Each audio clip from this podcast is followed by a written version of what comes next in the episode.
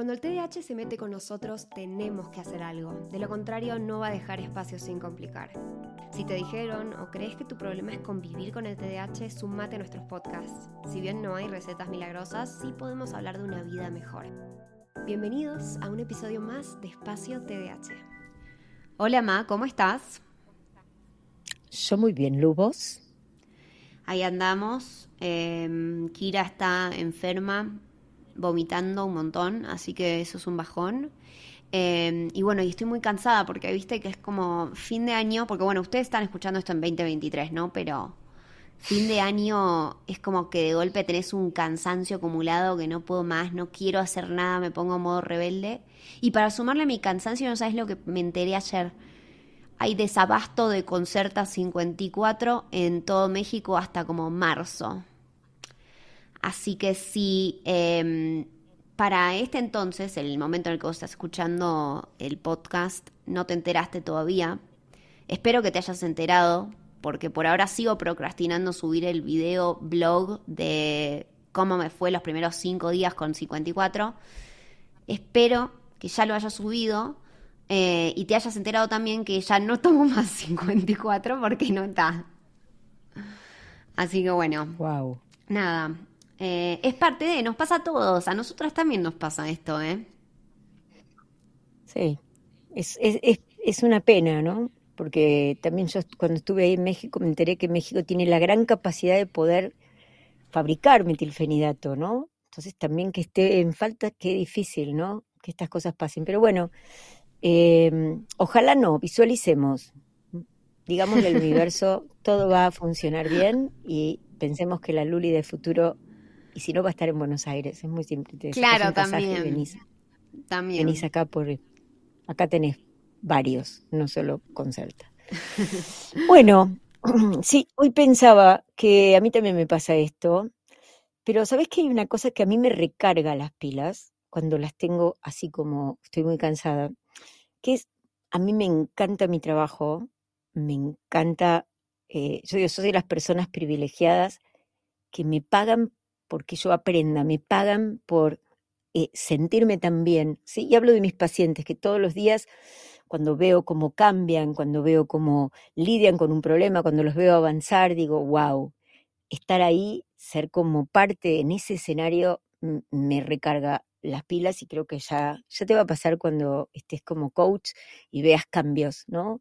Y creo que la exposición nos ayuda mucho, ¿no? Es poder mostrarle al otro a veces cuando nos sentimos mal y esto nos ayuda a cambiar. Pero bueno, nada, a mí las pilas me las pone mucho esto, ¿no? Esto y remar. Las dos cosas que pueden gastar energía a mí me la devuelven. y es muy importante tener, tener a alguien con quien exponerte. O sea, digo, algo que yo noto mucho de tus pacientes o de las personas que te han conocido, mm, sin ser tus pacientes, es que pueden ser vulnerables con vos, porque sos como una persona que es muy receptiva y siempre tiene ese espacio, ¿no? Em, y ya que trajimos la palabra vulnerabilidad, em, creo que estaría muy bueno que hablemos de la vulnerabilidad. Y, a ver, juega un rol enorme en las vidas de todas las personas. Pero bueno, acá vamos a hablar del TDAH también. Em, pero bueno, este episodio creo que va a ser apto a todo público, neurodivergente, ¿no? Eh, pues la vulnerabilidad es algo como esencial de la vida, ¿no? ¿Qué será la vulnerabilidad para el que nos está escuchando? Para vos que estás ahí, no sé, manejando, en tu casa cocinando, tenemos múltiples eh, eh, multitaskings con nuestro podcast. ¿Qué es la vulnerabilidad? Pensalo, un minuto, antes que Luli siga. ¿Qué es para vos la vulnerabilidad? ¿Lo tenés? Bueno, ¿qué es Lu para vos la vulnerabilidad? Así podemos. Antes de decir qué es para mí, eh, le pregunté a seguidores qué era la vulnerabilidad para ellos. Y mm, una respuesta que me gustó mucho fue, vulnerabilidad fue decirle a mis papás que son antipsiquiatría y medicación que tengo TDAH. Y fue como, wow, mm. wow, porque eso describe muy bien la vulnerabilidad, me parece. Porque para muchos la palabra vulnerabilidad tiene connotación negativa, ¿no? Ser vulnerable es ser débil, es mostrarme mm. débil es, em, no sé, por ejemplo, yo, no sé si lo conté en el podcast, pero hace, hará, no sé, dos meses, fui a una reunión con el el CEO de mi empresa, la persona, la dueña de la empresa donde yo trabajo. Y chicos, les juro que no podía creer lo que me pasó, pero me puse a llorar enfrente de él. Me puse a llorar enfrente de él y no, no me pude contener. Eh, y para mí fue terrible, pero después me di cuenta y dije, wow, Luli, o sea, que vos puedas hacer eso y que vos después, nada, sigas con la cabeza para arriba, eso también es vulnerabilidad, ¿no? Eh, la vulnerabilidad es un montón de cosas, pero en parte también tiene que ver con esta palabra que vos trajiste, que es exponernos. Exponernos, y sabes qué se me ocurre mientras vos hablabas, y yo, qué lindo que es tener como ejemplos, ¿no? Y no una definición cerrada, todo así como durita, la vulnerabilidad, no, no Wikipedia lo digo yo, y fíjate qué te dice. Em, para mí la vulnerabilidad es una fortaleza, Lu. Cuando alguien el otro día me dice, mirá, yo estuve leyendo a ver qué pasa con estas cuestiones de los aceites de cannabis, y yo le digo, no tengo ni idea. La doctora Norma Chavarría le dijo a un paciente, perdóname, yo en ese tema eh, quiero entrar, quiero leer, leí un poco, ahora sé que hay disponible, no tengo ni idea. ¿sí? ¿Eso no es ser vulnerable? ¿Es mostrarse vulnerable? La vulnerabilidad es eso para mí, sí. Es, o sea, la vulnerabilidad, y acá sí voy a traer, o sea, no les voy a traer una definición de Google, pero eh, acá de golpe vamos a estar en el, pequeño rincón de recomendaciones de Netflix de Luli y, Nor. Eh, lo primero que les quiero recomendar es em, una. Es como una chica que se pone a hablar, ¿no? Eh, hace como una TEDx en Netflix que se llama Brené Brown la verdad es que le falta el respeto diciendo una chica. Es una señora impresionante, la amo, la pongo en un pedestal, Dios mío. Brené Brown, si no la conocen, tiene este especial de Netflix que se llama Un llamado a la valentía y también tiene una charla TEDx que la pueden ver en YouTube y tiene un especial en HBO Max, así que nada, pero hoy vamos a hablar un poco de ese, el de Netflix. Y lo otro que les vamos a recomendar, porque antes de, ya dispersarnos a hablar de otra cosa, sí quiero que se queden esto y se los anoten. Eh, hay un documental que se llama Stats en Netflix. Es básicamente, es un actor que obviamente no me acuerdo cómo se llama, que hace un documental sobre su psiquiatra. Nada, véanlo, conceptos impresionantes. Jonathan, pero no me acuerdo del apellido. algo es algo. sé que Jonathan. Es un divino, me encantó. Bueno, ahora sí. La vulnerabilidad, de acuerdo a lo que dice Brené Brown, es incertidumbre, es riesgo y, y es exposición emocional. No es una debilidad. Y de hecho, después de ella, o sea, ella no es solamente una persona que se puso ahí a hablar, sino que ella es investigadora. Em, y dice que después de todas sus investigaciones, eh, la vulnerabilidad es la mejor manera de medir el coraje, la valentía, entonces, una de las preguntas que ella hace, ¿no? Es, ¿estás dispuesto a ir, A presentarte y a mostrarte y exponerte a los demás cuando no podés controlar eh, el producto, o sea, no puedes controlar qué es lo que va a pasar a partir de vos exponerte. Yo no puedo controlar qué es lo que va a pasar a partir de tener esa charla con el director de mi empresa y llorar. No, no sé qué va a pasar, no sé, pero lloré y salió todo bien, pero bueno, nada, fue bastante feo ese momento para mí, pero fue vulnerabilidad. Lo mismo con tus pacientes, ¿no? Eso es. ¿Sabes qué pienso en esto? Porque me encanta esta situación de cómo se nos van. A mí me gusta con esto de las lecturas y, tan, o documentales o cosas que son disparadores, ¿no? Me hace acordar mucho em, a lo que me llevó en su momento las lecturas acerca de la, de, alguna manera, una filosofía que tiene el budismo, acerca de eso, la incertidumbre es una em, es de lo que nos escapamos en Occidente, ¿sí? Por lo cual queremos certezas y las certezas que pretendemos nos hacen infelices porque no existen. O sea que cuando podemos mm, eh, abrazar esa incertidumbre, em, nos vamos a dar cuenta que mm, todo control es imposible y que lo que nos genera el querer controlar es esa, ese displacer, esa, esa sensación de malestar. Entonces ahí aparece de nuevo el circuito del miedo y volvemos a decir que probablemente aceptar esa incertidumbre es saltar, es pegar ese salto, ¿no? Es estar en el escenario y me vuelvo a pensar a mí misma, ¿no? Y yo digo, siempre dije que yo evidentemente, una parte mi impulsividad del TDA y otra parte este papá que yo tengo que me ayudó tanto. Eh, creo que porque su vulnerabilidad es tan alta y tan expuesta que me enseñó a ser vulnerable y me y fui a buscar a Mrs. Segat para decirle, hoy es mi cumpleaños, seis años, quiero que me cante todo el colegio mi feliz cumpleaños. Y estar en el escenario, mi mamá se moría de angustia, se enojó, ¿cómo vas a hacer eso? Pero yo estaba tan contenta que tenía, no sé, 100 personas cantando mis cumpleaños. Y ¿por qué no, no? Eh, mi papá se reía un montón cuando mi mamá le contó, él no estaba, y mi mamá estaba enojada, eso no se hace, eso está mal, no vuelvas a hacer nunca esto, ¿no? Suerte que nunca le hice caso. Pero eso vamos estar en el escenario para hacer y para, para poder tener esa performance nos deja ser. No es el otro el que nos dice si somos correctos o no. O no. Pero a cuántos de nosotros, digo, teniendo TDAH, no nos dejamos ser, ¿no?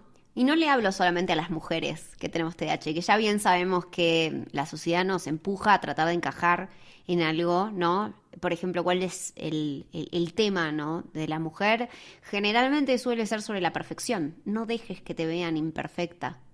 Y para los hombres, no dejes que te vean débil, ¿no? Entonces, les hablo a todos cuando les digo que, nada, la vulnerabilidad puede ser difícil en ese sentido, pero cuando te pones a pensar el costo de no ser vulnerable, ¿no? Es decir, de dejar de ser quien sos, de dejar de mostrarte, de dejar de hacer cosas que, nada, te hubieran divertido hacer. La verdad es que creo que yo prefiero ponerme a llorar, o sea, creo que repetiría la experiencia de ponerme a llorar enfrente de, de esta persona tan importante, mm. eh, a no haberlo hecho, porque me enseñó un montón. A mí me parece que no hay forma de poder disfrutar de la vida sin tener vulnerabilidad. Mi sensación es que la vulnerabilidad es directamente proporcional al bienestar que yo experimento. Porque es como que hay una continuidad, es una, somos un todo, yo, mi vulnerabilidad, mis fortalezas, es decir, no hay una, yo siempre digo que esta imagen pública que tenemos y la imagen privada supone que es esto, no hay una imagen que yo muestro. Y yo digo, mi imagen pública y mi imagen privada es como dar vuelta un, un vestido y que del lado del derecho y del revés lo puedas usar. Sí. Porque yo siento que soy la misma persona si alguien me para y me pregunta algo en la vereda cuando estoy barriendo en shortcitos y con zapatillas todas sucias de barro que si estoy vestida con unos tacos y con una ropa espectacular y me preguntan lo mismo, voy a estar igual, voy a responder de la misma manera, se va a acercar y no voy a escaparme a decir qué horror, ¿cómo vas a estar así? Me da mucha libertad la palabra vulnerabilidad. Sí, y me, me resuena mucho, hoy estaba pensando justo este episodio, me resuena mucho lo que decís de que la vulnerabilidad se correlaciona de alguna manera con el bienestar. Vos sabés qué, y voy a contar algo muy personal acá.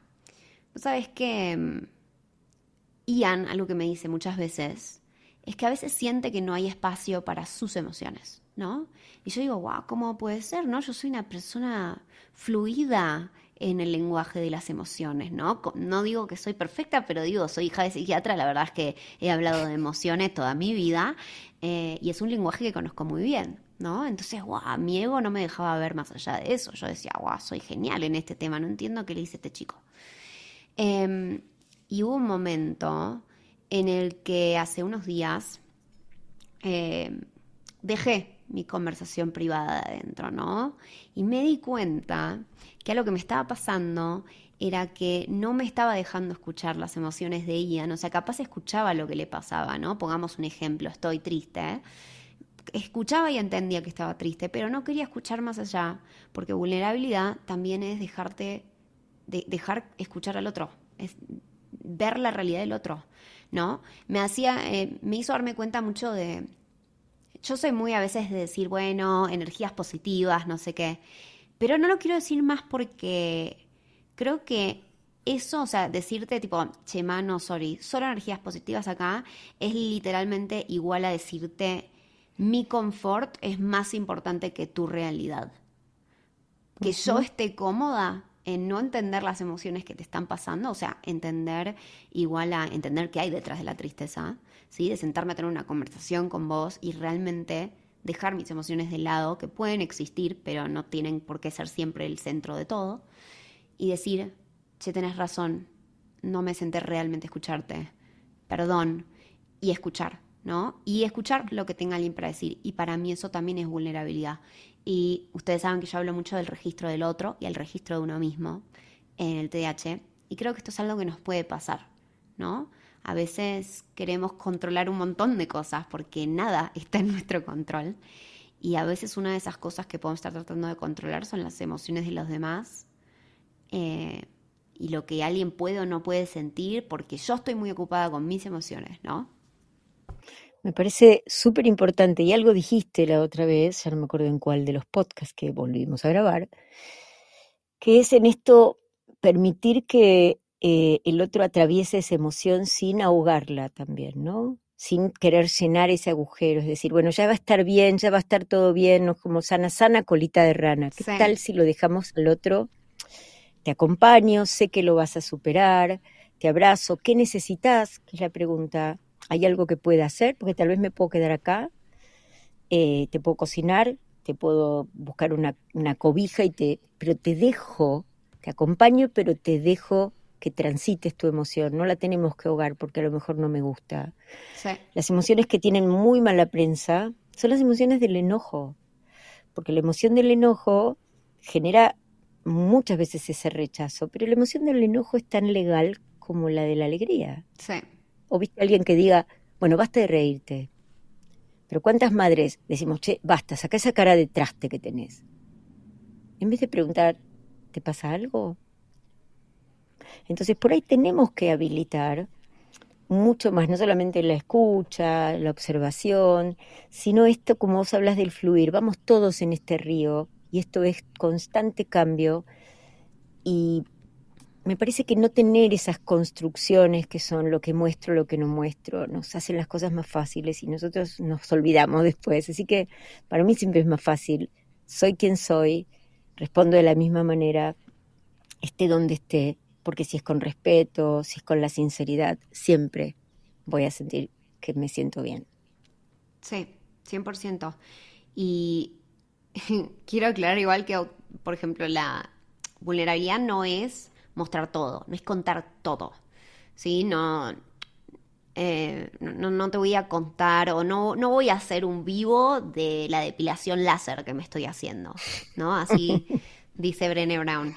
Eh, eso no es vulnerabilidad. Eso no tiene ningún límite. O sea, la vulnerabilidad sin límites no es vulnerabilidad. Entonces, de vuelta, no nos olvidemos que a veces de vuelta a veces decir, ah, yo soy re vulnerable, pero bueno, tenés TDAH y también no tenés mucho filtro quizás y contás un montón de cosas. Eh, eso no necesariamente es vulnerabilidad.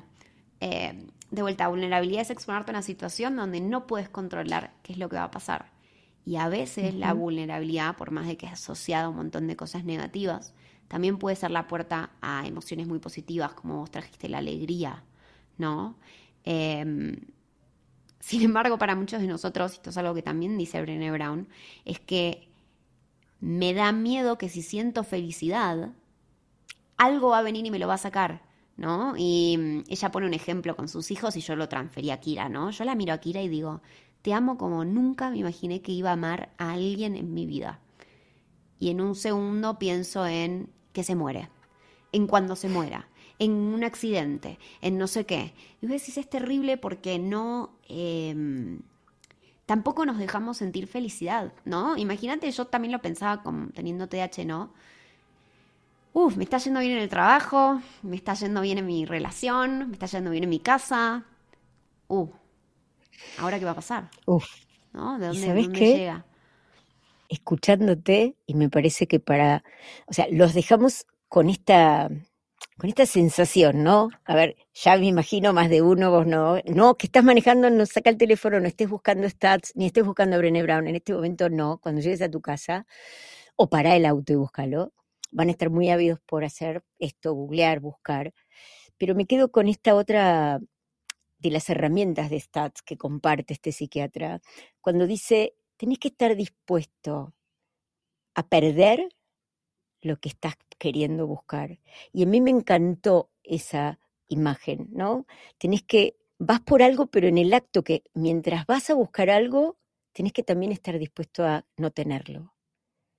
Eso me encantó y creo que eso es el ejemplo más claro de esta cuestión en donde soltamos, ¿sí? Em, porque este es, yo digo siempre que somos una barca que se va a hundir y no, no estamos bajando el nivel, vamos pum para abajo, ¿eh? Porque la vida es esta, el tiempo es finito, la vida es un tránsito, es una vida, por eso decimos aprovechémosla, pero es una barca que se va a hundir, pero tiene un recorrido enorme por hacer, pero tenemos que saber que esa es sí una certidumbre, esa sí la tenemos. Entonces aprovechemos muy bien nuestro recorrido, vivamos las emociones que tenemos, seamos vulnerables, conectémonos con otros desde esa vulnerabilidad, aceptemos la vulnerabilidad del otro y si tenés ganas, mira los episodios que tiene eh, Brené Brown, que hay stats en, Netflix también, o lee si te gusta más, o entra en YouTube, pero metele primera porque está muy bueno. Sí, súper recomendado. Bueno, este episodio fue un poquito más largo de lo normal, pero bueno, la verdad es que, te digo, a mí me quedaron 900 cosas para, para charlar, así que quizás algún día hacemos otro episodio sobre la vulnerabilidad. Cuéntenos si les gustó, cuéntenos específicamente de qué quieren hablar de la vulnerabilidad y el TDAH, porque bueno, obviamente es un tema muy amplio. Pero bueno, nos vemos en el próximo episodio. Acuérdense de apretar todos los botones, menos el de no me gusta. Suscríbanse, campanita, dejen un comentario que nos encanta leerlos, eh, una reseña para aquellos que nos escuchan en Apple Podcast, que tenemos creo que dos nada más. Así que, ¿dónde están mis amigos de Apple Podcast? Bueno, un beso enorme a todos, gracias por acompañarnos y nos vemos en el próximo. Chao, Ma. Chao, Lu.